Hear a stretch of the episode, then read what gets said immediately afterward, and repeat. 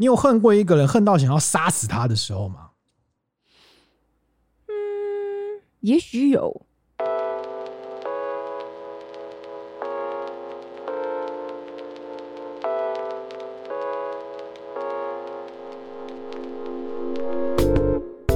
和你一起分享最美好的品饮时光，这里是喝吧葡萄酒。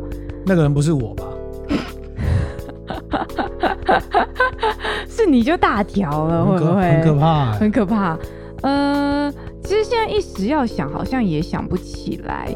但我觉得应该还是在某个呃非常愤怒跟冲动的时候，有可能曾经有这样的念头吧。就是啊，气死了，好想要这个人死掉哦。大概也会。但通常这都讲讲而已啊。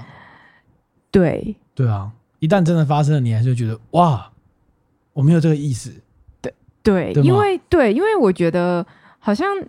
嗯，对我还来说，那个恨意应该是，嗯、呃，可能当下你会很生气，但是过了一阵子之后，就会渐渐渐渐淡忘。那某天回想起来，也许哎，也许还是会觉得这个人真是恶劣，但是好像那个恨意还是会被冲淡一些，没有到恨到想要亲手。了解对方，只会觉得想要逃离就好了，离开那个环境或离开这个人这样子。嗯，所以我觉得人终究是一个蛮神奇的动物，就基本上我们不太会直接的自相残杀，大部分，大部分，因为大部分，因为我觉得你希望对方过得不好，希望对方发生意外，跟你自己要动手去了结对方的生命是一个。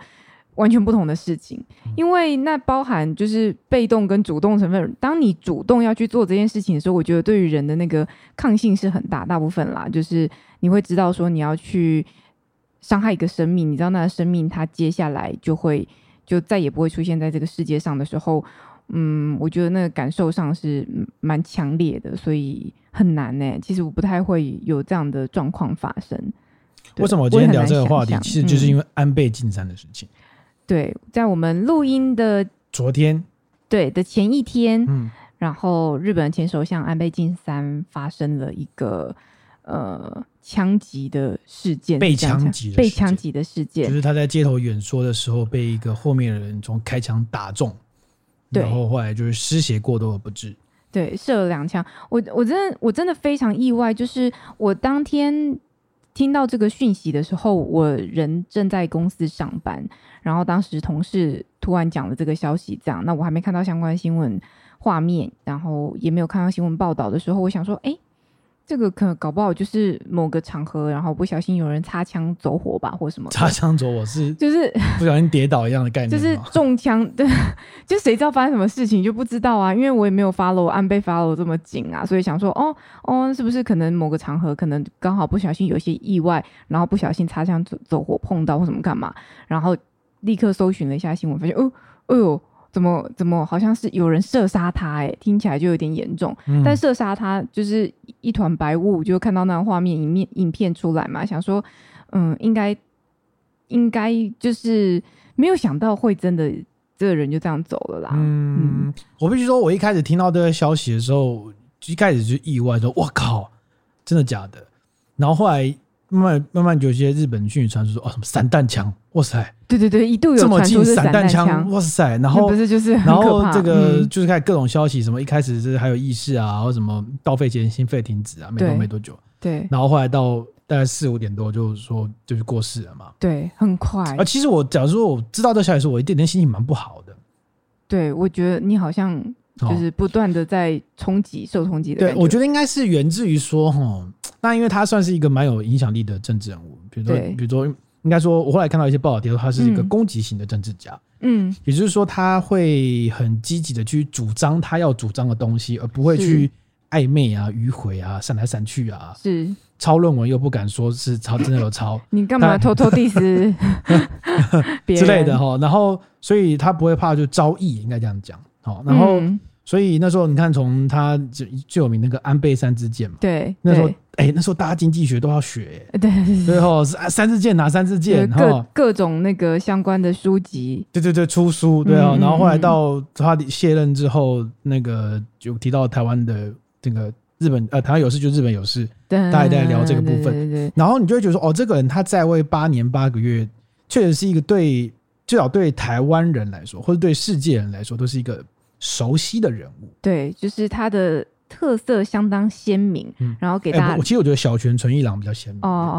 哦，但你还记得小泉纯一郎吧？白头发。对对对对对，小泉纯一郎，你是说他的外形比较更更鲜明一点，对，更鲜明一点。对，但是因为毕竟他执政的时间又长，啊，很长，然后对，嗯、对有蛮多很重要的，不管是经济政策啊各方面的，嗯、所以大家对他印象应该是蛮深刻也蛮强烈的这样子。然后还有个印象就是那时候那个三一大地震的隔年。嗯，然后可能日本就举办一些献花的仪式，然后那时候就是台湾的捐款幅度非常非常高，就好像一开始因为一些政治因素而没有特别感谢台湾啊，然后安倍在隔年的活动就特别把台湾挑出来讲，嗯、然后他甚至还有讲到说，呃，我印象中大概是这样，就是说，意思说就是台湾这么小的国家，就是这么少人数捐款，就会超过其他所有的国家，国家，然后但是我们却因为。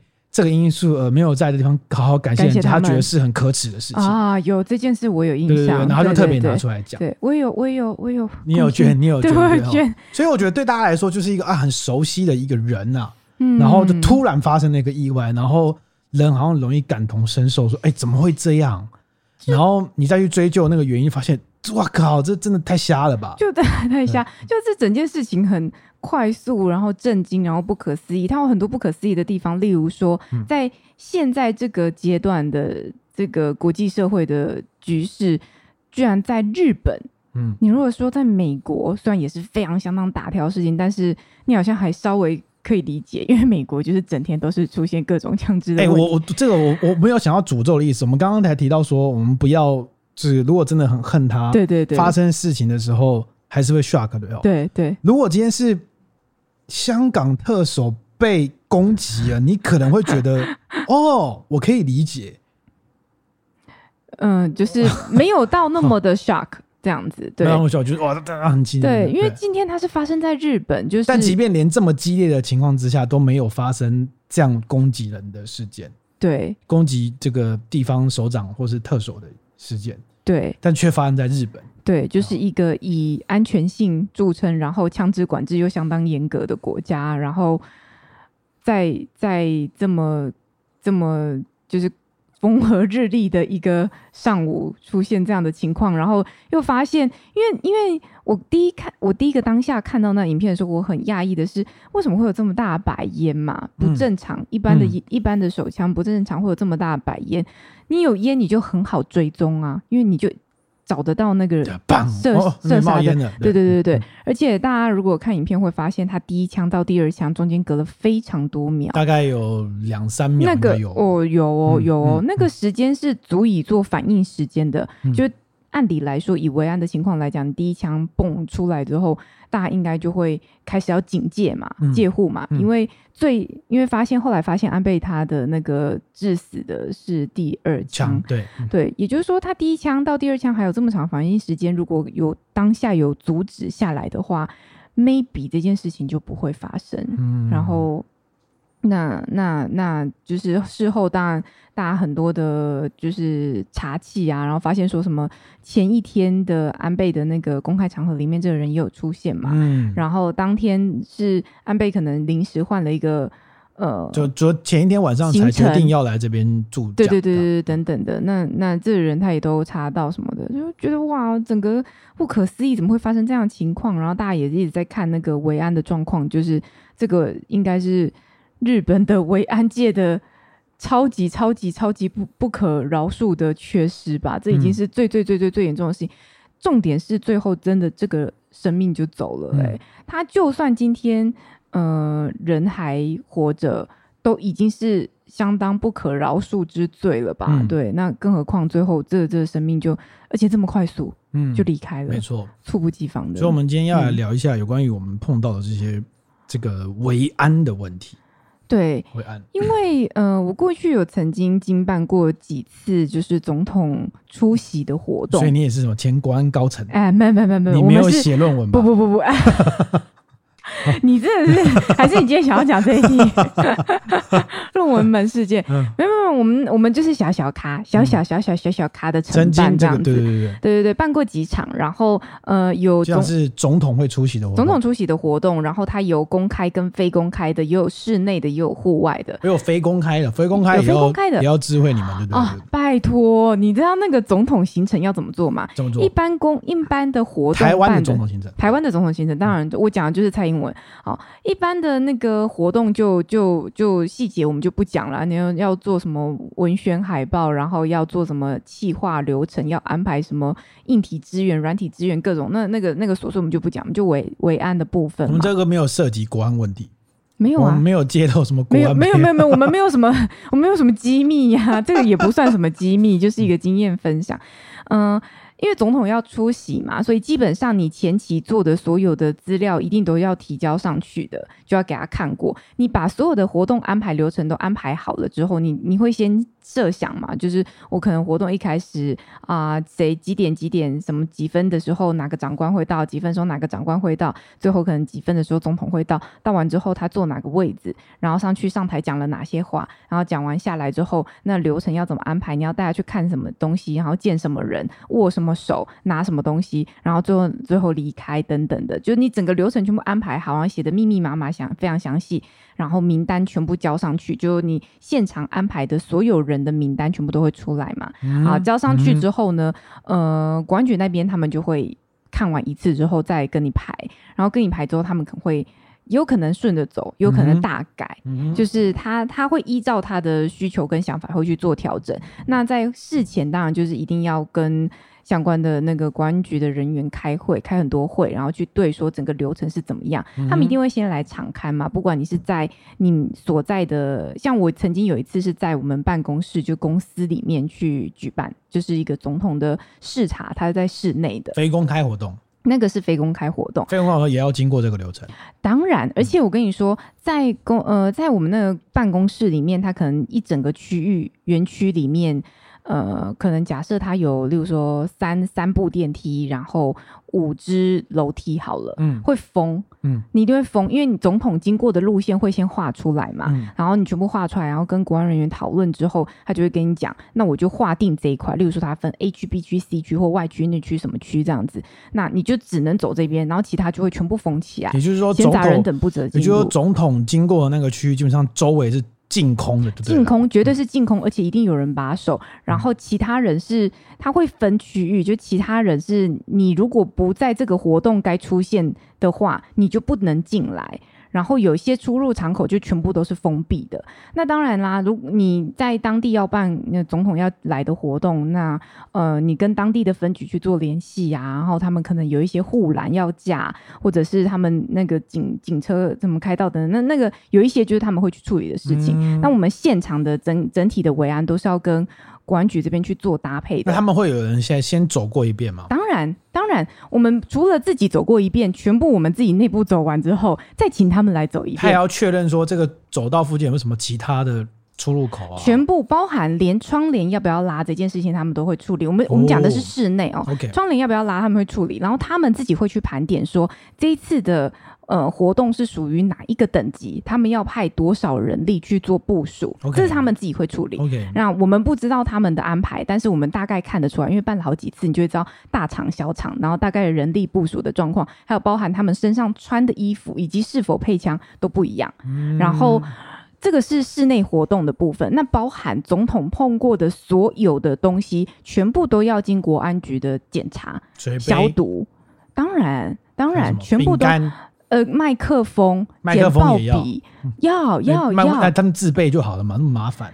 麦克风自备，笔自备，水自备。等一下，那个通通不用带，那可是现场的设备，你怎么可能叫他自备？那总统不是吗？他他还要他还要随身带音响，是不是？没有啦，就是他要。就总统跟夜市卖卖叫卖的一样，自己有耳麦，走进来都不用打招呼。霹雳包，他只要直接讲就好，因为耳麦已经挂在他嘴巴旁边。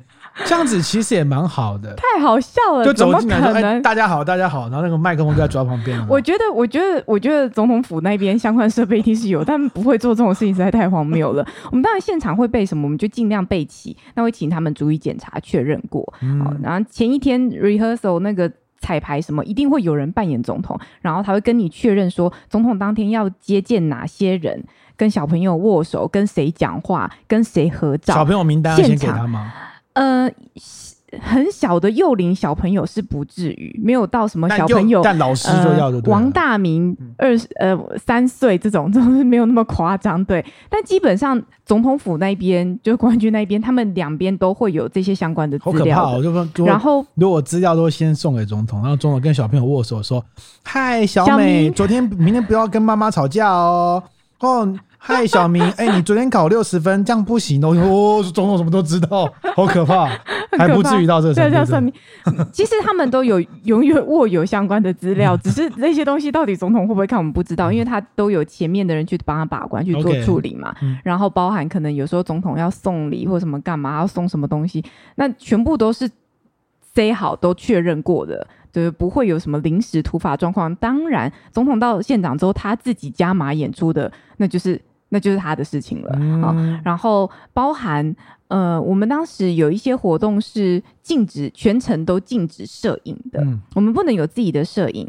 然后，因为总统府其实他有摄影官嘛。但如果我们硬不要说硬要，我们很希望能安排自己的摄影的时候，我们要事先提出申请，嗯、然后我们自己也要穿背心，就是摄影的人。嗯，要穿背心，所以我们曾经有发生这样的状况，就是我们申请了两位摄影，然后他有穿背心，然后他的器材都是经过审认过的，结果当天突然我们有其他的同仁，他也拿相机出来拍照，立刻被制止。哦、我觉得国安局就跑来了，嗯，你们那个那个谁谁那个在干嘛？为什么他在拍照？哦、等等的，还有没有当场冲上去把他压制？没，我一直以为会，你知道吗？不会，因为我以前他们没有这么冲动，他们也是人，他们会懂得过肩摔就压在地上。你这样子，总统在上面谈话，他还要不要讲话？他就是尴尬，下面的人就是下面打成一团。他们没有那么夸张，他们他们也会去调整，去看事现现场状况，去去做安排。然后当然，呃，有一些，例如说是公开场合的话，我们。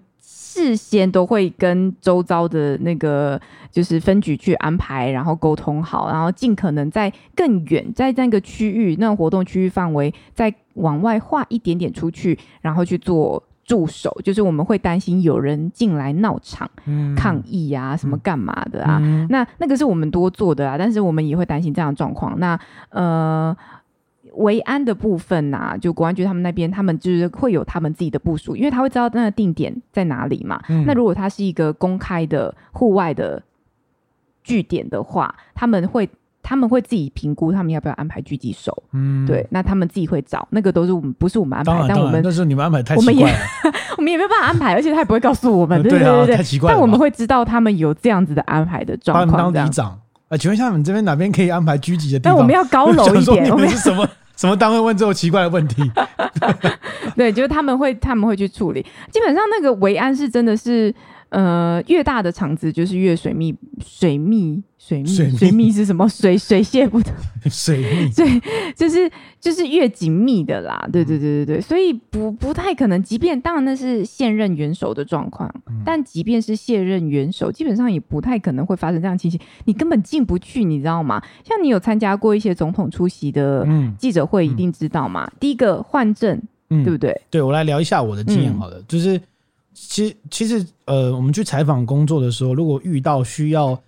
提前被安检的大概就三个人嘛，行政院长、副总统跟总统，只要这三个人有出席的活动，对，基本上你就要提早到现场，因为你会会有安检门，对对对，就你所有包包东西都会被打开，然后他会一个一个看，拿手电筒照，如果里面有什么东西，嗯，然后然后如果有一些东西的话，他会他会他会这个问你是什么，嗯，特别挑出来干嘛？嗯嗯嗯。那我以前采访东西那个。拉链很多，嗯，东西很多。哦，然后就一个个被看，啊，真的，天哪，你有一个个被看，对啊，然后什么手机都要拿出来过安检门，而且过安检门是，嗯，你过去之进去之后，你再出来就要重来一次，啊啊啊，对，所以基本上进去之后包包就放里面了，这样，对，就是这样，然后就很麻烦，然后对对对，然后总统、副总统、行政长的动线基本上就被严格的把关。对对对，他会拉一个那个红龙，对，一定要拉红龙。不过我印象比较深刻的是，呃，刘兆玄当行政院长的时候，嗯，怎么样？有一次他也出席活动，然后我那时候好像瞥见他们那个那个他们内部的 round down。嗯，哎，你为什么会被你瞥见？因为我是记者，对。然后那个 round down 很恐怖，是他连就是几点几分几分，对，走到哪一个点。都标示的非常清楚，就是它是一个舞台图，嗯，然后它是几点几分入口，嗯、然后几点几分到舞台，嗯、几点几分几分哦，是那种零六零八那种标示法，然后几点几分下台。今天几分离开都标示的，我觉得那可能跟这一位出席的长官他的习性有关。对对对对对，嗯、有些不会。我们之前标是没有标那么细，但是你看，像你要过安检嘛，然后呃，如果是摄影摄影记者，他就是器材都要做检查，然后要挂挂个牌。对，然后公安局会问你说有没有拍照，有没有需要拍照。有拍到，他就会看一下你的器材，然后注记你这个人会拍照，嗯嗯嗯，对对之类的，然后拉红龙去限制你的那个活动范围嘛。对。那我们在现场，如果以公关在这边在处理的话，其实我们还是会现场紧盯那个媒体的状况。就如果有人超出去了，我们就会稍微盯着他看一下，因为我们不会说真的一次就是。立刻制止他说：“哎、欸，你退后，退到红线以内，什么没有那么夸张。但我们会稍微看一下，如果在那边这个记者跑出他应该有的采访采访的区域太远或太久的话，我们就会去柔性劝导这样子。嗯、我们不做国安局的人会跑来跟我们讲说，你们要处理一下那个人在那边等等的。对，其实就是现场都一直盯，一直盯那个。嗯”那个那个压力其实是有一点点大的，因为你要调控东西而很多，而且如果是总统出席的场合，通常就不会只有总统一个大咖，他就是诶，maybe 某个部长、部长啊、政委啊、立委啊，嘿嘿嘿，等等等等，所以你要安排人很多，然后时间进来、出去的时间，然后车坐车，然后什么干嘛的，那有些就是。不同党派的，那他们到底谁先谁后？然后整天在那边联系联联系来联系去，那个要处理的事情其实是蛮多的。不过我印象比较深刻的是，中央你们就是你们就是负责叫大家不要乱动嘛，对哈。希望啦。但我们在采访过程当中，就是记者会都会碰到别人在乱动。比如说我分享过几个例子，比如说我曾经采访过呃吴敦义的行程，那时候他已经是副总统兼行政院长的时候，他会碰到有一些人来拦轿陈情。嗯嗯嗯嗯，那特别吴敦义那时候他又特别喜欢那个，就是一直发言，他超爱发言，就是他读读访他一次可以从每个部会从头讲到尾，就是就是他每一题都是不同政策的领域范围，非常非常恐怖。然后我碰过好像碰过两次吧，就是就他在移动的过程当中，突然有人都可能是劳团啊或者干嘛冲上去，嗯，然后就是要强迫，就是强就强制澄清，嗯，对不对？然后他是那种会停下来的人。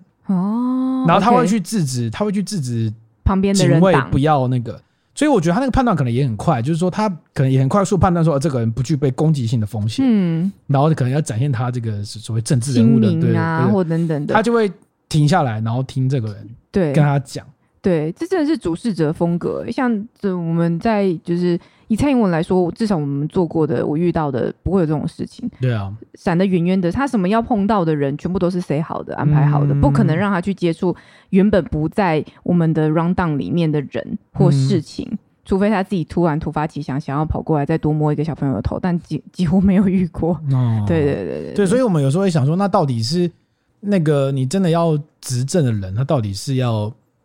突击去看东西好还是要谁？因为你看到的，你如果讲好说我明天要去，大家都已经帮你塞好了，嗯，对啊，所以你不会看到真实的样子，不会，吗绝对不会。所以那个就是走个过场，嗯、对啊，那没有办法，你他不能突然想到说，哎、欸，我路过这边，哎，那我去看一下这边好了，不行，不行，大家会吓到说这是什么来了？对，然后做什么事情，什么干嘛不行？你你作为不要说我们国家元首，其实各国的元首其实都是这样，他们都没有什么。很大的人身自由的啊，嗯、你出门你就是要你就是要保维安的部分啊。那、嗯、我之前看那个 Michelle，就是那个奥巴马的老婆嘛，她、嗯、之前后来不是出一个、嗯、对出书，然后那时候我买来看，他、嗯、就在讲，就是说她怎么样想要偷溜出去啊，然后偷去看剧哦，就木村拓哉有那个劝剧就是这样子，偷溜出去之类的。他就想说他要怎么偷溜啊，怎么样绕过那个白宫里面的维安的人员啊，怎么样？就他有偷溜成功，他好像有曾经偷溜出去过，哎，对，就是他反正已经卸任了嘛，所以就跟你讲说他要怎么怎么做，那其实是非常辛苦的，很困难啦，对，嗯。那那再就是看到那个，就他现在是卸任元首嘛，你安倍晋三是卸任元首嘛，对对对对对。那卸任元首到底要提高防护到什么程度？这其实很很尴尬。对对啊，虽然他是现任议员啊，对，但是你要，对啊，因为像我们还记得啊，什么提到美国，像美国总统如果卸任之后，基本上就是自己包包袱宽宽的，赶紧坐开车回家，嗯，也不太有人会管你这样子，嗯，不是说卸任之后还要保护你。好，哎、欸，美国完全没有吗？几乎没有，哎、欸，是哦，对，几乎没有，嗯、对，嗯，那台湾还有，嗯嗯，台湾只是后来就是说，因为。陈水扁那时候卸任之后，他还很年轻，嗯嗯嗯，然后那些那个就在野党的反对说啊，那么年轻，那我他妈保护你一辈子，对不对？是不是？所以后来才会定那个那个制度，就是他那个那个保护会逐年的减少，嗯嗯嗯嗯，对他这样觉得比较比较符合这个这个国家投入的成本，嗯嗯嗯，理解，对啊，嗯对啊，其实这真的很难讲，而且这次发生意外，看起来也是。就是他，他已经这么密集的在助选，他有那么多的公开行程，就只是其中的一小一一小场而已啊。嗯，所以那个维安，但我觉得大家真的都没想到会发生这样的状况，日本人自己都超级震惊，所以他们就是说他们是平和的笨蛋，就是大家都已经和平太久了，有点傻住了。嗯，然后突然发生事情，大家都吓到，呃，是发生什么事？怎么可能？嗯，对啊，所以总之这件事情很怎么讲啊，就是还是很遗憾啦。然后看到那个中国那边有一些挂布条、挂红布条，说什么庆祝这件事情，然后干嘛买一送一，就是吃的小吃买一送一之类的，我觉得我觉得真的有点不可思议耶。然后我也期望今天假设是中国的元首发生什么意外，我也不希望台湾用这种方式来庆祝，我不觉得这是一件好事。我觉得这是人性的部分。你说，你说，我觉得对，这就是人性的部分吧。我觉得我们政治立场相左，然后我们不希望对，就是也许也许对对方有什么不满或者是什么，但是我不希望用这样的方式来表达，我不觉得这是好事啦。乌克兰会这样想普丁吗？嗯，我觉得如果。如果拉高到战争的等级的话，有可能会把这种强度再增强一些啦，就可能会有一些不一样的想法。但是，你你日本的元首前前任元首这样子，那你中国做这种事情，我觉得还是中国民众这还是不是那么的厚道吧？嗯，对啊。不过我觉得回到这个这个，因为现在还没有水落石出啦。反正这个开枪打他这个人，他目前讲的理由是因为说他妈妈。一直捐钱给某一个宗教团体，然后搞到破产，然后他很不爽。嗯，然后这个宗教团体可能跟安倍又比较好，所以我去杀安倍。我觉得这个理由听起来很像假的啦，哈，嗯，因为听起来太太薄弱，太薄弱了。嗯嗯，对。那现在还不晓得，然后现在大家日本媒体的讨论，大家有集中在这个维安的问题。对，我们在录这个 podcast 之前，我在看那个奈良当地的警方出来开记者会，嗯，就脸色就是铁青，然后讲话速度非常的慢。因为现在你可想而知，现在一定所有的舆论都一定集中在这个这一群这个当地警方的身上，对，还有警视厅的 SP，SP 就派一个嘛，嗯，对，一定会完全集集中在这个事情上，对，对，对，但不管怎么样，我觉得，我觉得没有什么，我觉得没有什么情况哦，除了战争之外，嗯，没有什么情况是你值得去驻抓一个人死掉啊，对啊，对啊，我的想法就是这样，就是。不要这么不厚道啦，嗯，就是你你你你杀了他，然后世世界不会因此变得更好吧？对，就是我们可以用更更呃文明或者更不要互相残杀的方式来解决，我觉得是最好的啦。嗯嗯嗯嗯，对啊，嗯，好，我们也希望这种事情不要再发生。嗯，对啊，希望不要再发生。嗯，好，第一个问题这边好。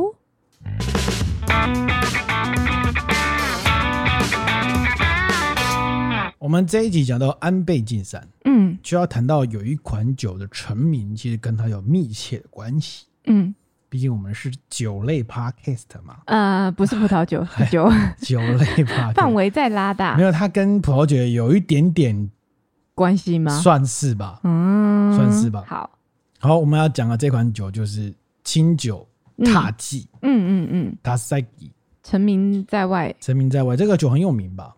你应该也听过，几乎所有不喝清酒的人大概听过我我我我喝过啊，因为你不是买过吗？买过好多次哦。对啊对啊，喝过啊，而且二哥三分不是有买吗？对，好，我们今天来聊一下这支酒哈，嗯，好吧？因为安倍他出生是在日本的山口县，不是山口组哦，是山口县。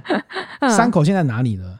他在这个日本的本州，嗯，本州就是东京所在这个大块，嗯，这个岛上的最南端，嗯。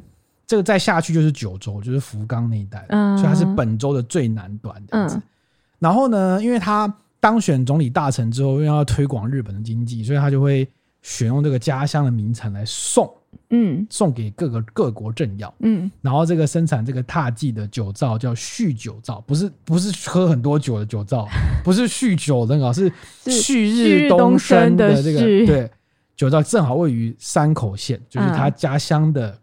清酒厂的，嗯嗯嗯。那附带一提，这个山口县很厉害。我在做资料的时候发现，怎么样？这山口县算是日本的政治县，为什么呢？哦哦、因为这个县诞生过九位首相啊，哎、欸，都很有名哦，都很有名。我们其其实先有聊过，嗯嗯因为安倍是他家他家的什么祖父啊、爸爸啊之类都是政要，然后当过首相的很多人，嗯嗯，嗯，就他们就是有一一这是有人讨论，一直都有人讨论说日本的政治首相。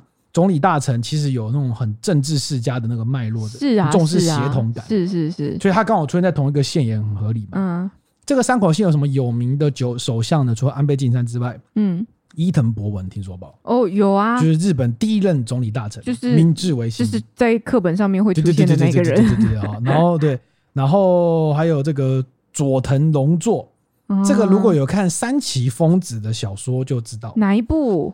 山崎丰子有一个小说叫做《命运之人》哦，《命运之人》里面，然后他提到一个故事，就是那时候日本就是要跟美国交涉，要返还冲绳的土地、军事基地的时候，然后这个有一个暗盘呐，嗯，就是因为你原本是军事用地，你要还给人家，啊，你原本把人家农田弄掉了，谁要负责还原？嗯，这个首相当时对外说是啊。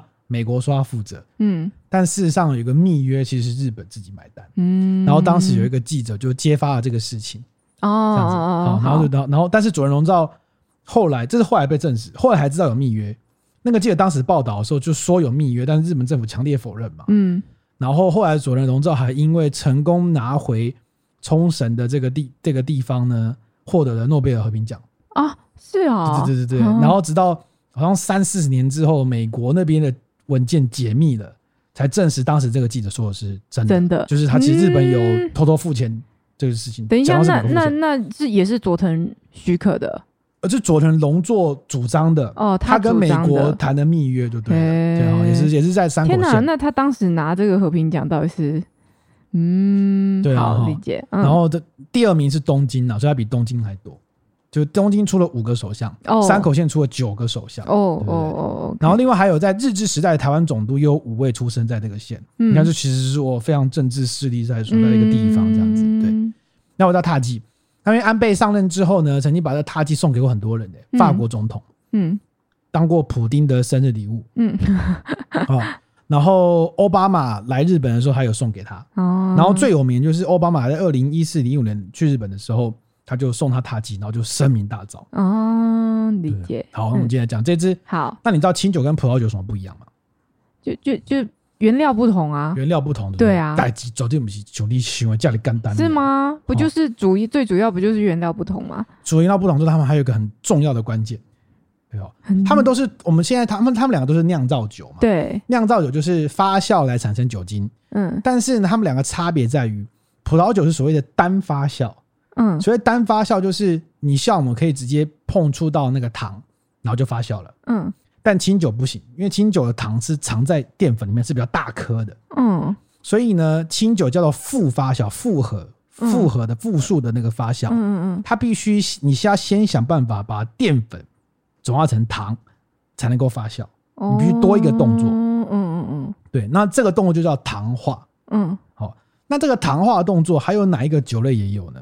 啤酒，哦，啤酒必须先把大麦弄成麦芽，嗯，然后再把它加热水拿来，让它这个糖化，让它的里面的那个麦芽，呃，麦大麦里面那个麦芽呢那个糖因为这样子被破破开了，嗯、然后才可以启动把那里面的淀粉转化成糖。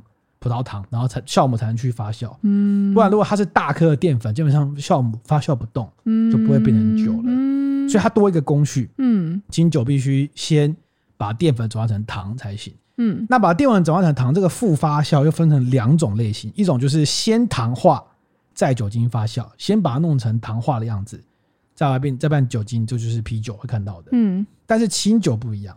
清酒是同时进行糖化跟酒精发酵，它同时的，嗯，它不是先后的，嗯，就是清酒的做法，嗯，那所以就是因为你必须先把它糖化才能发酵呢，这个糖化的环节需要用到曲，哦，曲就是我们讲什么酒糟啦，曲就是那个曲，所以你前阵子不是用了什么有一个什么什么清酒什么什么。面膜、乳液、乳液、乳液，还有面膜啊之类的，然后就各种。你那时候在用的时候，哦，一闻就闻到那种清酒的类似的香气，就是这个曲的味道。你是说我现在在用的是不是？啊，对啊，对对对对，乳液嘛，乳液，身体乳液，对对对对对，就是清酒，就浑身涂满清酒。每次 每次在擦乳液的时候，就觉得那个味道很重。啊，对对对，没错。但清酒最早的由来啊，其实所谓的口嚼酒。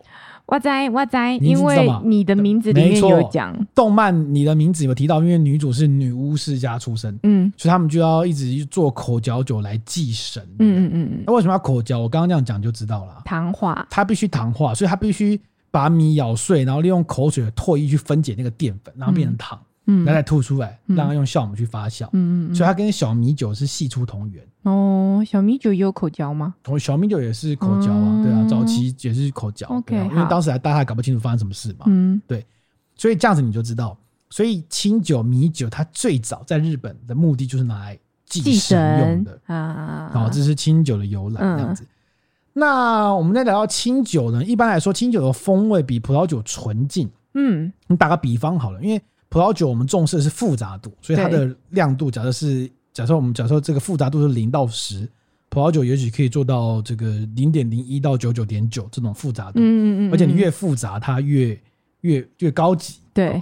但清酒是反过来做。嗯。清酒重视的是纯净度。嗯。如果以这个亮度来比，清酒可能就做到这个这个就大概就是一个三十到六十，甚至是四十到六十这种很窄的。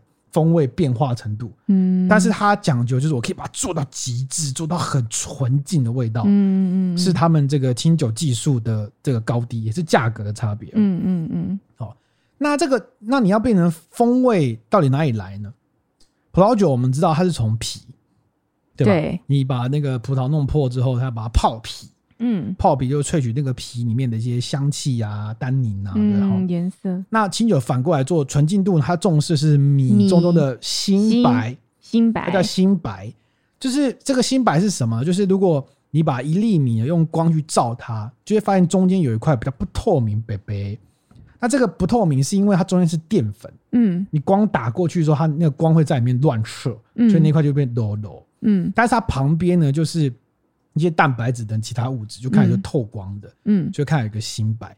所以对清酒来说，你能够磨掉越多的外层杂质，留下越是越纯净的新白，就是你的技术的关键，就是风味能够越纯净，嗯。嗯，就要磨它，嗯，那反之就越复杂，嗯，然后那所以这个题外话就提到说，我们常说日本人米很好吃啊。对，其实很重要的关键就跟它的洗米技术有关。嗯，米是不是加水，然后在那边搓搓搓搓搓？嗯，其实那个搓搓搓搓搓呢，就是把那个新白外面那些杂质把它磨掉。嗯，对，你磨留下的新白越多，杂质越少，那就是那个米就吃起来越这个。风味纯净，对，但一般都说其实不要洗的那么干净，因为那那外面我们所说的那个杂质，它其实对身体是有帮助的。有些蛋白质啊，对啊，蛋白质就是就是风味跟营养物质的这个要权衡的问题。对对对，对嗯。那再回到这个踏剂，嗯，我们一般来说踏迹，你刚刚不是有提到这个什么几割几分？对对对，二割三分。对，然后这个就代表说它磨到这个米呢剩下多少的比例？嗯。就是外层都磨掉，剩下多少就是技术的来源嘛，对不对？那这个有不同的法定标识，在清酒叫做精米不合啊，对对对，应该常常听到看到清酒酒吧标这个东西，对对对。那通常在日本的这个国税厅的规定呢，精米必合不合五十趴以下，可以标示为纯米大吟酿。这个意思就是我磨到只剩下百分之五十，剩一半的米。嗯、那纯米吟酿就是可以六十，就是磨到剩六十。嗯。那如果是纯米酒，可以磨到剩七十。嗯。好，那如果没有标示纯米，假如它标示的是大吟酿，代表说它有另外再添加酿造用的酒精来添它的酒精度。那有了这个背景知识之后，我们就来聊聊塔记到底有多厉害。嗯，塔记呢，我们刚刚提到它是在山口县的一个酒造，叫旭酒造，对，就是爱喝酒的那个酒造，不是，是旭日东升的，的酒造，对的，生产的清酒。那当时这个社长叫樱田博志，我一直听他的名字觉得，嗯，是吗？属于秋人的主唱吗？樱田哦，哦，你你不知道，对，我不知道。Okay、那他在一九八四年的时候接任社长，嗯，就是我出生的那一年。哦，那当时他接任的时候，旭酒造当地是销路很差的酒造，因为这个酒造当时都没有跟中牌商来往，嗯，然后所以他卖的酒都是所谓的地酒啊，就是只是卖给当地人在喝而已，嗯，所以那个范围很小，然后当时清酒的那个销路也不是很好，嗯，所以你当地人在卖嘛，然后当然有一些全国性的清酒品牌开始倾销到这些小地方，嗯，比如什么月桂冠啊，你应该听过吧？有有有有有，各种连锁性的，对，然后。他卖到这些小地方的时候，他就更有能力去打价格战。比如说，啊，你这个小商店进我的酒，我给你多少回扣？嗯。但如果你是地酒，原本就卖不好，你要卖给当地酒，哎，回扣，哎，回扣比别人少，那就不进你的酒。嗯。越卖越差。然后后来呢，这英田博志呢，他先前本来是在做石材的，不是食物哦，是石头、大理石做石材的一个工作。后来爸爸因病过世之后就，就就他就要回来接任这个酒造啊，嗯、然后就把这个。做石材石头行业交给他老婆，嗯，然后他就回来做酒造，嗯嗯嗯，就酒造一开始状经营状不好，嗯，所以反而要靠老婆那边的石材业的收入来维持这个酒造，嗯，对对对，好。那当时旭旭酒造它的招牌的清酒叫做旭富士，日本真的很爱用富士这个名字，有个富士就是威啊，对。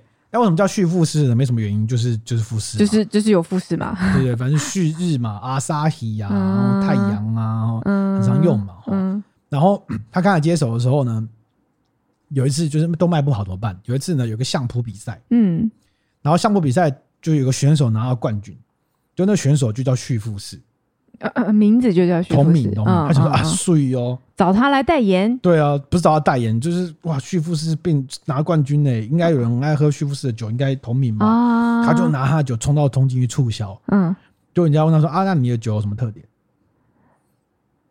他呃，他叫徐富士啊，对，他就除了名字之外，完全答不出任何特点。嗯，然后就是想说，啊，完蛋，这样不行然后。他说，那不然这样，我们来背水一战好了。嗯，反正都已经说到脱裤了嘛。嗯，那不如就是我们就背水一战，我们直接来挑战纯米大吟酿好了。哦，直接做到最顶贵版本。想说大家都卖很好啊，应该做到这程度应该没问题吧？嗯。于是他就回去跟他的杜氏沟通。什么叫杜氏呢？日本的酿酒师叫做杜氏。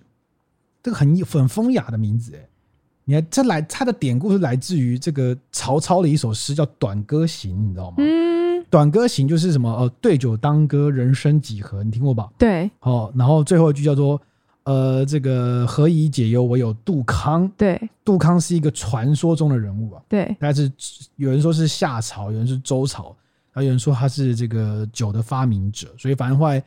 后世就奉这个杜康为祖师爷，有点像是希腊神话的那个敌、嗯、那个酒神一样的概念。好、嗯嗯，就这个杜康后来就传传传到日本，变成杜氏，很雅吧？哦，是同是同一个杜杜康的杜。对对对对对，很雅。所以他们的酿酒师首席酿酒师叫杜氏。嗯，对。然后他们就回去，他们杜氏很多流派。嗯，好。然后他就这个樱田博志就回去跟杜氏讲说：“我、哦、要做纯米大名酿。”嗯，就杜氏就说：“哎、欸，拜托你好不好？妈的，外行人，你搞什么鬼啊？”酿酒这么简单吗？啊，你磨到五十趴就会好喝？我跟你讲，一样没差啦，嗯，一样差。然后这个博智不相信的，然后就说做做看嘛，对不对？嗯嗯嗯，就做出来怎么样？惨，果然很差，就是没有香气，然后又有酸味，嗯，然后那个杜氏泼他冷水，看吧，我们会听我，你活该嘛，对不对？嗯，但是他想说，哎，那做完还是要卖啊，不然都已经做了嘛。他说，他就把这个酒做成未杀菌的生酒，拿去卖。日本人的那个拿妈就是生啊，这个是一个不是没杀菌的意思。比如说像拿妈秘鲁就是生啤酒，嗯，其实它并不是只限打啤酒，很多人都搞错，很多人觉得生啤酒就是那种啊生啤鸡打，不是。嗯嗯嗯。然后有是只是未经杀菌的啤酒。那未经杀菌能喝啊？可以喝，但是会有风险吗？呃。就是第一个，就是它因为已经杀菌，所以第一个你管路啊，比如说那个生啤机，你管路要清洁干净，嗯，容易滋生细菌嘛。嗯，当然就是在酒类，这个不是只有啤酒哦，在呃，在威士忌、在葡萄酒领域都有类似的迷失，嗯，都会认为未经杀菌或未经过滤可能。会风味、呃、可能风味会比较复杂，嗯，因为他们认为说，哦，你过滤到是不是过滤一些风味物质？嗯嗯嗯，啊，你不要帮我过滤，你给我一个生生的版本，嗯嗯，好，类似，他要做成生酒来贩售，嗯，结果。就没有卖得很好。哦，所以不错，卖得很好，嗯，然后他就说，那就奇怪啊，为什么我觉得做烂了，为什么卖很好？对啊，为什么？然后大家说可能是媒体有的有提到吧，当地媒体可能报道一下，可能这样之类的吧，嗯，好，那大家觉得不行啊，我们找不到逻辑。嗯，但还是要继续做纯米大吟酿。嗯，然后嗯，但那个杜氏又反对。嗯，好，然后他就问那杜氏说：“哎，那奇怪，为什么大家纯米大吟酿卖这么好？”嗯，杜氏说：“我不知道。”然后就说：“哎，我靠，叫杜氏什么都不知道，什么之类的。”然后他就觉得，他讲一句话，他觉得说，他觉得这样专家不一定真的是专家。哎，嗯，专家寿司店一样的开寿司店，有人做很好吃。但有人是寿司店，随便做做，嗯，但是我们一概都把这些开寿司店的人叫专家，嗯，所以搞不好他们真的有一些是冲水的，就是技能不到等等的，然后他就决定自己来做。后来他跟那个杜氏也闹翻了嘛，嗯，他就自己来做，嗯，然后后来呢，日本大家就有一些工业技术中心，大家有点像我们这种就是那种产学合作的老师们，嗯，好，他就介绍一个杜氏给他，然后这个杜氏呢，同样没有做过纯米大吟酿。嗯，他想说哦，没关系啊，反正你没做过，我也没做过，大家都门外汉嘛，一起摸，一起摸。然后他们就去从那个杂志啊，去杂志记者去报道各个酒造，他们会描述一些他们怎么做的，嗯，他就收集来，然后自己看杂志报道，然后两个人开始研究。嗯，所以很土法炼钢，超土法，他也不是说先去找一个有经验的人，就大家自己摸索这样。然后就没有想到做出来纯米大吟酿还蛮好喝的，嗯。然后他就觉得说，哎，好像是因为我跟这个杜氏两个人，因为没有经验，所以我们没有被过去的经验束缚，我们就看理论就照做，嗯嗯，就是好像可行呢，嗯，好，所以他觉得以后我们的清酒都要忠于数据，我们要记录所有的数字，温度啊、温控什么时候来来设计酒，嗯，因为他们也是摸索出来的嘛。那试出了一个成功的版本之后，他们就要把那个成功的版本，它的等于是把它的食谱记下来的概念啦，有点这种感觉。没错，没错。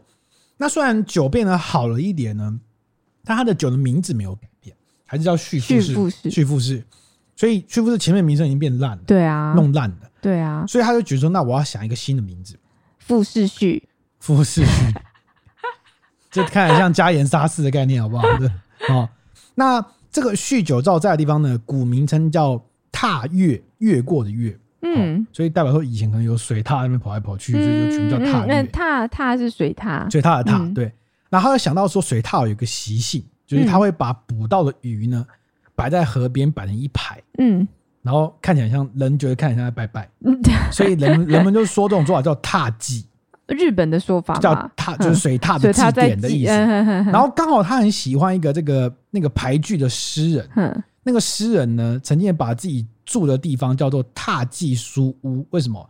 因为这个这个诗人呢也很喜欢水踏，不是他在病榻上也持续创作，哦、但他病榻上就是不想不想动嘛，所以他查了资料就摆在床边上摆一排，哦、他也觉得很很像水獭，哦、所以他叫自己叫踏迹书屋。啊，哦、就是说哎、欸，那那踏迹这个名字好像我我蛮喜欢的，嗯，所以我那我就取名叫踏迹。哦，这是一九九零年的事情，嗯嗯嗯，那这很有意思是踏迹刚才在台湾开始红的时候，很多人不常会念错嘛。赖记。哦，对，因为名字反正这是名字很少见嘛，对对对，我告诉你，其实连日本人都不知道怎么念。啊，是吗？对，因为这个字太少见了，嗯，对。但是因为就是不知道怎么念，反而容易让人家记住，是这个意思吗？所以獭祭，你看它下面其实有标它的那个拼音。啊啊，是哦，有 taseki 对，很有趣吧？哦，嗯嗯嗯，然后就反正獭祭就开始出现了哈。那他一开始决定用金纯米大吟酿来来决胜负，嗯，那就五十趴开始比嘛，对不对？哈，嗯，他说五十趴，妈，下一步哦，四十五趴，我觉得还要再再再推再推哦，然后再隔年有二十五趴，嗯，拼下去一直磨，一直磨，一直磨，嗯嗯，好不容易抓二十五趴，就说哎，二十五趴很屌了吧？我靠大家抓我什么二十五趴一半的吧？对，一颗米只磨到四分之一就来给你酿酒，哎，那个损耗有多少？对不对？对对对，他就拿了酒去促销，说哎，我们这个酒二十五趴哦。结果那个商店老板跟他讲说啊，还好吧。有其他酒要做二十四趴，我们这二十五趴还还可以吧？没有很屌啊！哦，他想说哦，我没听过，原来有人抓二四趴。嗯，我靠，然后我送回去，他赶快什么要做做日本第一名，我还打去给那个杜氏说，哎，你磨怎样？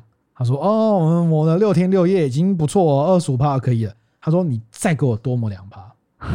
然后杜氏就说，哎，不是啊，你再继续磨，他那个因为磨慢慢磨嘛，对，那你磨会摩擦。摩擦，然后温度就会变高，嗯，变高就会把米的那个水分就是变干，嗯，它就会干燥就怎样，就会裂开，裂开之后，你酿酒的那个风险可控性就会降低，就越来越难出，就是碎狗狗这样子，嗯嗯，他都不要，你就试试看，继续磨，他就决定赌一把，就这样子。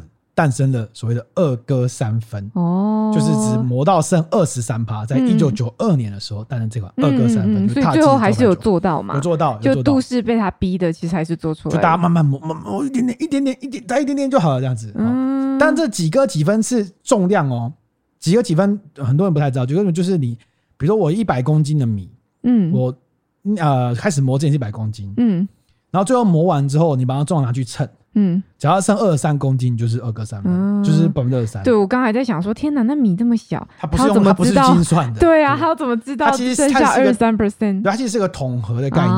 对对对对，这这比较合理，这比较合理。对对对对，那附带一提就是，日本的清酒酒造啊，其实它一年只酿造一次而已。嗯，它只有在冬季的时候才会酿造，春季的时候出货。为什么？为什么？因为啊，你在酿造清酒的时候，我们刚刚提到，你必须要先培养曲菌，曲菌，然后它去这个想办法，就是帮助这个呃清酒的这个那个米啊，哈，慢慢把它糖化，然后还要再发酵，其实中间很多细菌的控制要控制好。嗯，那如果你夏天比较湿、比较热呢，就是那个不可控因素越来越多。哦，所以过去他们传统的习惯呢，都只有在冬天开始酿造。嗯，所以也就是说呢，杜氏。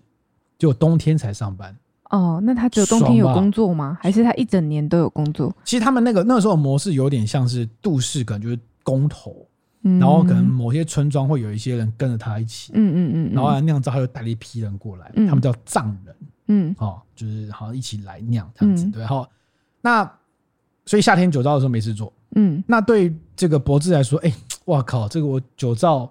一整年只有忙个一一两季，跟姜母鸭一样，对，有点菠菜，对哈。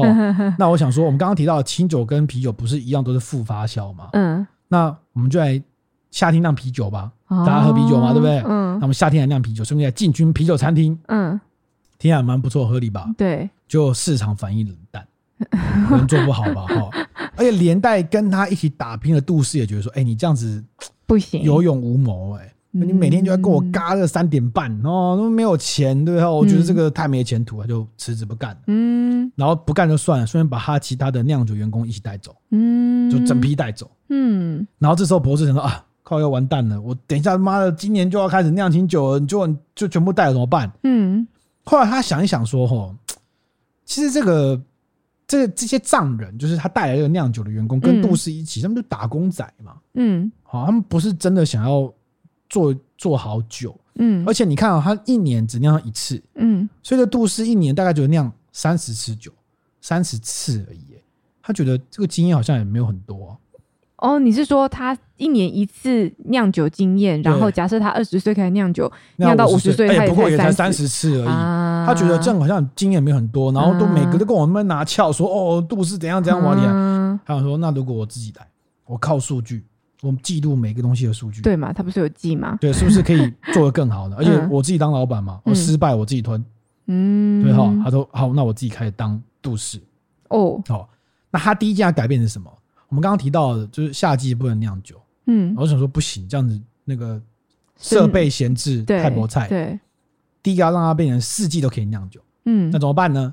引进空调设备，对嘛？我想说，不就是开一个冷气？冷气给吹到钱嘛？对啊、冷气给吹了哈，一直维持在五度啊，维持在酿造的情况。对啊。然后一开始因为大家他带了剩下的员工起来酿，嗯、大家都没有酿酒经验，嗯，就那我就小批小批酿，嗯，不要一次酿全错嘛，整批都毁了这样子。嗯嗯嗯。然后在酿的过程当中，把一些数据啊、温度啊、水温什么通通都记下来，就靠了这样的做法，嗯、这个酗酒照靠的踏迹，在三年内就转亏为盈。嗯，五年内就拟平他的亏损了。嗯，厉害吧？厉害，蛮厉害的。OK，嗯，那就原本以为酒质提升啦，那销量可能越来越增加啊，就没有。他就发现说，哎，奇怪，我那销量没有明显增加，哎，为什么？他就去了解，嗯，就发现当时他他们卖酒先卖给中中盘商，先帮他们批酒过去，再卖到商店，嗯，就要发现有些中盘商啊，认为觉得日本酒就这样没救了。就没有认真推销，嗯，我觉得我靠，拜托我那么认真在做酒，就你不帮我认真推销，嗯，对不对？那你你中盘商跟我下单，还不是我把酒送到商店里面去？那你就天天单，有什么了不起？嗯，我自己卖，自己卖。他决定不管中盘商，直接对商店来卖酒。哦，对。但是当时很多员工劝阻他，你知道日本人最喜欢、最害怕给别人添麻烦，最害怕那种不守规矩、打破传统的人，最害怕。大家说，哎，你不要这样子，到时候等人家这个都。后来贝格林怎么办？他说：“脑不守规矩照做。”嗯，他就开始打破这个问题。嗯，嗯这个这个跟我们等一下讲的东西有点影响哦。嗯，他要照做，就是他的销售量就提升了百分之二十。嗯，哦，打破传统。你看他一直在打破传统，先先不要听信这种传统度式的做法。对，然后也不要听信这种中盘商的逻辑，去一一步打开打开他的这个做呃，就是没有人做过的事情，这样子。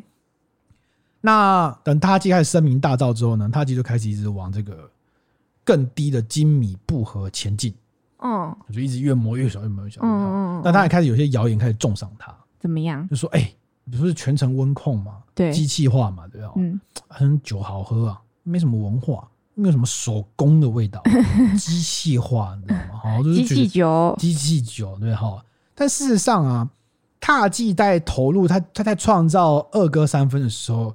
在同时期的波尔多又发生类似的事情哦，大家都会这样。同时期的波尔多那时候开始有一些呢，就是那种酒庄的那种第二代、第三代去学校念书，对，学到一些新式的波尔多酿造方式，嗯、回来就开始啊，我们酒庄给的不锈钢槽、温控，然后你这样子就不用以前用橡木桶发酵，那种就靠大自然的温度去控制那个温度。如果发酵高、发酵低，你可能就是控制的比比例不多，嗯。但如果你用不锈钢槽，第一个比较干净，对。第二就是如果温度太高，你就旁边流水流一流，温度降低，嗯，之类都可以好控制，嗯，就一样有类似的逻辑，嗯。然后这个博士就觉得说啊，对啊，你看，那红酒那么贵，还不是一样，嗯。但为什么我们我们过程当中其实清酒花很多功夫啊？譬如说他当时很坚持说那个洗米要用手工来洗，嗯，因为他认为说那个温度啊，米的状况都不一样，我不可能靠这个机器去决定。说这次的米要怎么洗，可能它就会有细微的差别，嗯嗯嗯，所以他觉得洗米要手工来洗，那还是有手工的部分，啊，对，但大家不知道，嗯，怎么办呢？怎么办？宣传，对，找记者来啊，啊，就直接叫记者来，妈参访，进入生产线，最喜欢做这种事情，记者啊，戴着那个帽子去看，哦哦，原来他自己很厉害，有有有这么多人都是手工，都是手工，都是手工，对啊，然后就开始慢慢开始走出踏迹的名号，对，然后后来踏迹越来越红啊，他开始。去美国际去推展这个他的清酒，嗯，那到处去办一些品酒会啊。那有一次他去法国办品酒会，嗯，然后就有一个人物出现在现场，那个人物就是光头，嗯，秃秃头了，秃头，光头，老老这样子，然后他就来喝喝喝，嗯，喝一喝之后没有讲什么就走了，嗯，然后后来就发现哦，原来这个人叫 h o b s h o n 哦，哦，就是全世界。最强的米其林主厨，他已经过世了，过世了，对不对？嗯，然后就后来呢，大家觉得说，哎，侯布雄来喝清酒，好像厉害，然后就是不知道怎么样，他们都没讲什么看法，不知道说不喜欢。就没多久呢，侯布雄就派人去跟这个酗酒道接触，嗯，说他觉得踏迹很适合他的料理，不然我们来合作一下好了。哇！于是呢，后来踏迹就跟侯布雄合作，嗯，在巴黎开了一家餐厅，叫 Tasegui 酒侯布雄餐厅，这餐厅现在还在巴黎。哦，是哦，但这个、嗯、这个餐厅呢是 Robuchon 生前最后的作品，因为餐厅落成两个月之后 Robuchon 就去世啊，怎么怎么这么这么快？嗯、对。对，那踏迹还有一些有趣的故事啊，比如说踏迹、嗯、后来变红之后呢，他其实有一个关键是二零一四年就是安倍送给奥巴马的塔季声名大噪，嗯，然后不止在台湾哦，那时候台湾卖的很贵之外，日本也卖的很贵，嗯，然后因为它量也没有到非常非常大，就是可能需求还是越来越多，嗯，所以甚至有些店家会私下转售。嗯，就是我再卖给你，然后再加个一两千，超高价格，价格越来越高。对对对对对，我那时候记得台湾踏机超贵的，一直都三千多块。对啊，二零一七年，嗯，踏机在日本的全国的报纸刊的那个广告，对，这广告呢，直接附上全国有销售獭祭的店铺名称，嗯，然后并附上獭祭目前所有产品的价格，嗯。然后上面写了一个字叫“お愿いです”，高く买わないでください。嗯，就是拜托了，请不要买贵。嗯，也就是他告诉消费者说，我的价格就是这样，你不要买超过这个价格。啊，可是人家买不到啊。那请到我们列的这些店铺去买，正规的店铺去买。嗯，所以你可以知道，这家这个酒造很有趣，是他不喜欢炒作它的价格。嗯，他认为它的价格就是。 我就去把它做好，然后大家用很平时的价格去喝到这些酒，嗯，体验这个清酒的魅力就好了，嗯，你不要给我卖很贵，嗯嗯嗯，我我觉得很感动了，只是说爱酒人觉得，哇靠，对，就是这样嘛，他就不要涨价。像现在某一个知名的布根地酒庄，我靠，我前几年喝，嗯，他的酒一支一千九，就哦好好喝，一千九这么好喝，嗯，现在同年份一款酒一支要八千台币，这么这么。涨这么多，而且那是基本款，四个酒庄的最基本款哦。哇塞！你看，你就会觉得说，嗯，我觉得这个日本人还是有一些他的想法在。如果你如果你自己卖了一支酒，你你原本的原本价格没有卖那么贵，但结果最后卖出去可能是十五万、二十万，嗯嗯，OK，你到底是希望谁喝呢？还是你希望这个酒不要不要被喝？嗯，就是买来就供着就好了。嗯，走高端啊。走高端也不是这样走，獭祭有另外一个高端的做法，等下再分享。嗯，他獭祭还有一些小故事，就是獭祭呢，跟就是有一个很知名的漫画家叫做红间现实，嗯，就是所谓科档岛工作的作者。对，他在二零一六年的时候呢，曾经为了漫画里面一个剧情，他画作作者要去缅甸设立这个清酒酒造，嗯，所以他去拜访了这个酗酒造采访，嗯，就是了解一些细节，嗯，然后双方就因此而认识了。快在二零一八年的时候，有一场台风让酗酒造这个酿造机大淹水停电，那停电就设备坏掉，坏掉都不能控温，嗯，那所以它那个温度就不稳定嘛，没有、嗯，所以当时酗酒造认为说，那我这种品质可能没办法控制，大概有大概六十万瓶要报废掉，嗯嗯嗯，就后来这个那个红间宪史看到这个新闻呢，马上联系酗酒造说，哎、欸，我们开始合作好了，这样浪费，你这个酒你觉得可以喝吗？他说，我觉得还不错啊，只是觉得没有达我的标准，嗯，好，那不然这样好了，我来帮你画酒标。哦，然后我们就来出一个就是限定版，叫踏迹岛根座，我就画了岛根座在酒庄上这样子。然后你的踏迹二个三个月卖五千日币嘛，嗯，那我们卖一千二就好了。然后一千二卖卖出去的时候呢，就是来赈灾，哦，就是给这些台风这个侵袭的县市来赈灾。嗯嗯嗯，就最后卖出了五十八万瓶。哦，对啊，这个是传为佳话，限定版，限定版这样对对对。那磨了这么多。那獭祭到底是哪一个等级的清酒？就是纯米大吟酿嘛，理论上是嘛，对不对五十趴以下纯米大吟酿，对哈。但獭祭呢，它的一开始标准其实更严格。嗯，在獭祭的生产线以下，嗯，磨到四十趴以下，他们才标记成纯米大吟酿。嗯，就一般是五十 percent 就可以，但它是四十趴以下，所以它目前的招牌二哥三、三哥九，其实都是纯米大吟酿等级。嗯，然后五十趴以下，他们其实标示是纯米吟酿。有这种 Q 丢的感觉，有没有？嗯，然后就自自行降级出售，这样比法定标准更严格。嗯嗯。但后来因为新社长的关系，就觉得说，哎，还统一一下，所以他们全部都改成纯美大吟酿的。哦。所以獭祭只有纯美大吟酿的版本。嗯，理解。那磨了这么久，对，獭祭有没有比二哥三分更厉害的版本呢？搞不好有啊，有吗？二零一二年，嗯。獭祭推出了一款清酒，叫魔之先驱，魔魔 不是魔鬼的魔，对，听起来是魔魔之先驱。魔之先驱，去到哪？这支酒，这支酒真的很有趣。嗯，他讲说，这支酒是为了超越踏迹二哥三分创造的，但是他追求并不是二哥三分无法达到的目标。那是什么？原因是因为他他直接讲很明白，他说清酒呢，哦，这个。出口，那我们要跟葡萄酒竞争。嗯，但葡萄酒有一些这种就是除了是技术问题之外，也有一些是投机营销的产物。嗯，一瓶酒卖到好几百万是很很会出现的事情。对，那他觉得清酒如果要跟葡萄酒竞争，我们也要有高端的产品来一较高下。嗯，好，然后但他觉得说呢，我们又不是我们又不是为了要去一开始就。就说做限量，嗯，做很贵，他只说我们想要做出这样等级的酒，但我价格并不是要拉这么高，嗯，他要举个例子，他说，呃，比如说有一些意大利的皮革，皮革店，嗯，他去买了日本开发的这个皮革，嗯，然后价格比日本的高，嗯，为什么？只是因为你是意大利人卖的，嗯，那日本卖的我明明是一样的东西，为什么卖卖输你？嗯，所以他觉得我们不是要，我不是要卖一个酒，把那个价格弄得很高。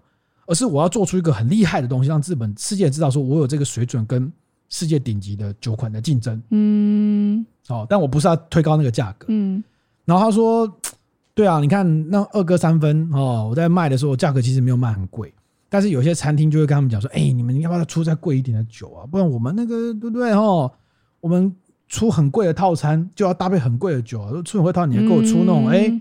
很便宜的二哥三，其实二哥三已经很厉害了。二哥三已经很贵了。厉害了，他说不行了，他就觉得说，那你可以出更贵的酒。嗯，他说好吧，这样，但是我们会出更高等级的酒，让你搭配你更高级的餐。但我并不是为了要赚钱，一直强调这个事情。对，所以呢，他们推出了一款酒，就是这个魔之先驱。好，魔之先，他甚至还说明跟客户讲哦。它在品质上更迈进了一步，但是如果你先喝魔之先驱，嗯，你可能才理解它的魅力在哪里。所以我建议你先喝二哥三。嗯，我们去酒展不是也是这样的吗？对，你搞懂了再喝魔之先驱哦。但是它这个魔之先驱，它采取的精密不合度，精密步合到底多少呢？对，不公开。不公开，那怎么知道它是是比二哥三分更？你先喝啊，你先喝二哥三，你再来喝我的，你就知道我厉害在哪。嗯，是不是也算会行销？你有喝过吗？我没有喝过，因为这一瓶大概一万一台币左右。其实，其实以我其实来说不算贵。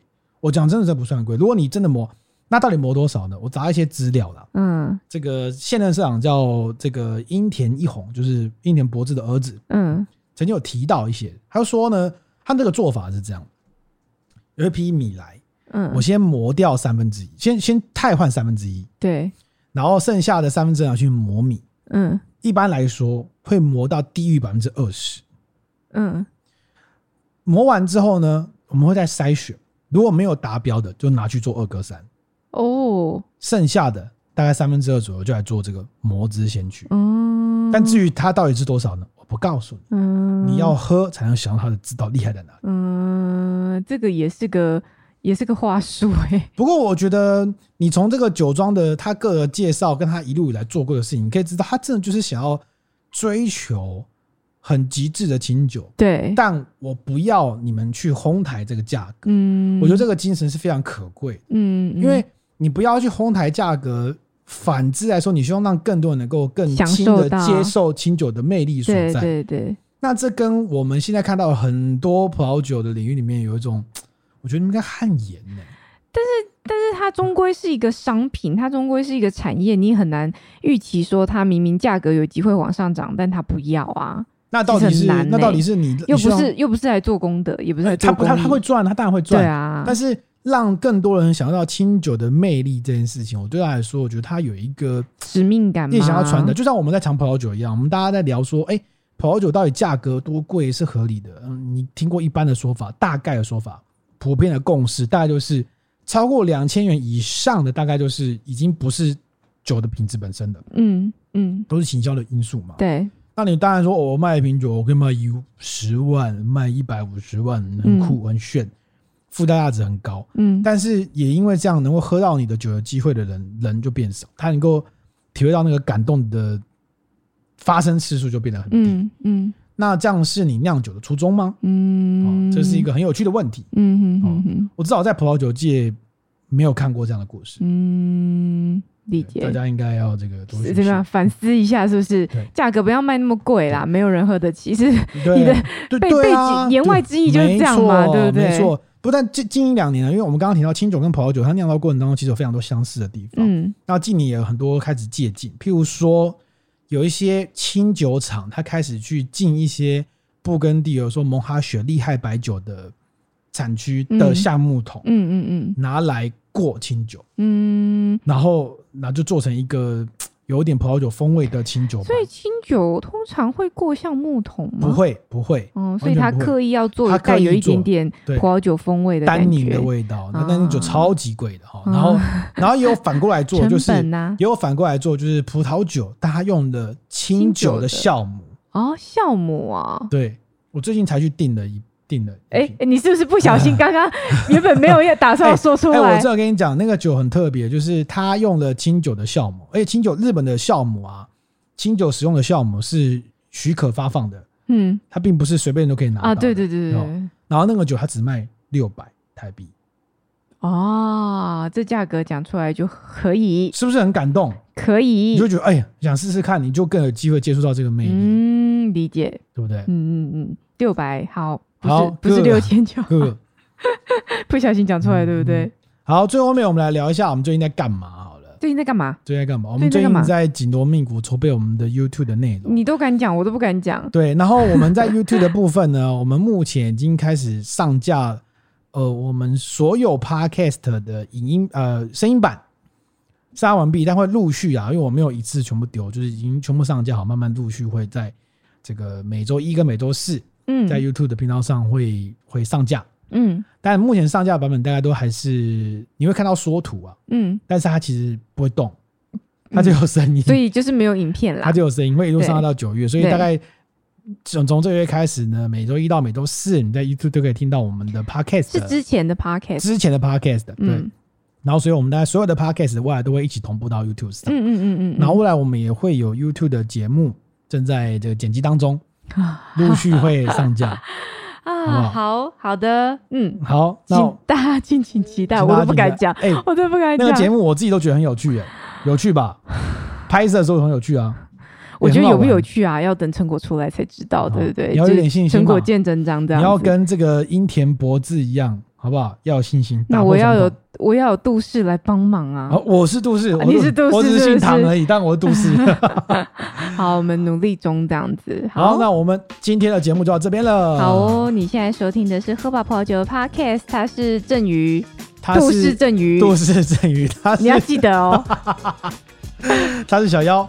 对，如果你喜欢我们节目的话，你可以到 Apple Podcast 给我们一个五星好评，你也可以写信给我们，我们的 mail 是。Tipsy with me, T I P S Y W I T H M E at gmail dot com，或是到 IG、到 YouTube、到 Facebook 都可以找到我们。嗯，好，那我们下礼拜见了。好，拜拜。拜拜。